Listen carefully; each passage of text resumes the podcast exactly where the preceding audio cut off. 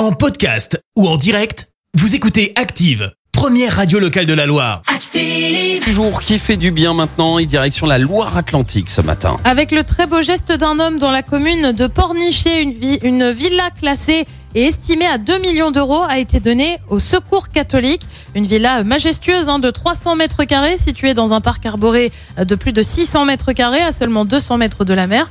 Pas toi, moi je m'y vois bien Christophe. Oui, oui. Après la mort de sa maman, Yves a décidé en août 2021 de donner cette maison. Il souhaite que les plus démunis puissent avoir des vacances au bord de la mer. Une façon de perpétuer la tradition car sa mère en avait déjà fait une pension de famille pour les plus modestes entre les années 50 et les années 80. Merci, vous avez écouté Active Radio, la première radio locale de la Loire. Active.